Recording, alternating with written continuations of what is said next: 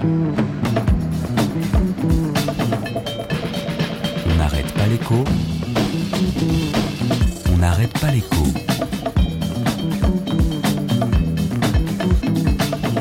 Alexandra Ben Saïd.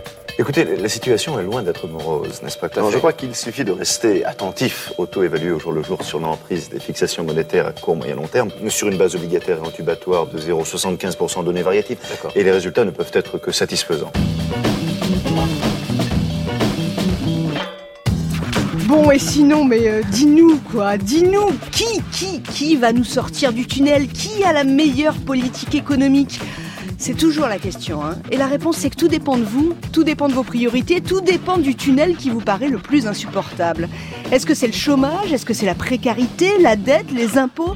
Pour la centaine d'économistes qui ont contribué au rapport mondial sur les inégalités dévoilé cette semaine, un des indicateurs les plus insupportables, ce sont les écarts de richesse qui explosent. Et ce qu'on montre, c'est que les 1% les plus riches du monde ont capté deux fois plus de croissance depuis 1980 que l'ensemble des 50% les plus pauvres au niveau mondial. L'économiste Lucas Chancel dans la matinale de France Inter cette semaine. Et ce qu'on voit pour la première fois sur cette photo mondiale, ce sont les plus riches, les classes moyennes, les classes populaires, les écarts de revenus et leur évolution.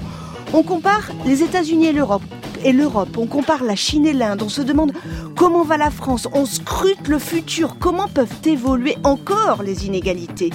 C'est un travail de bénédictin, c'est formidable, c'est en accès libre sur Internet. Et alors L'économie, la mondialisation, les nouvelles technologies qui auraient pris le pas en tentant sur le politique? Eh bien non, ça n'est pas aussi simple. Derrière ces inégalités qui explosent, plus ou moins selon les pays, oui, il y a des politiques économiques, oui, il y a des choix, oui, il y a des hommes. Et moi j'ai encore une question, est-ce que les sociétés très inégalitaires peuvent longtemps rester des démocraties? Il y a des riches devant, des pauvres au fond. Ça va les riches? Ça fait plaisir d'être riche On n'arrête pas l'écho sur France Inter.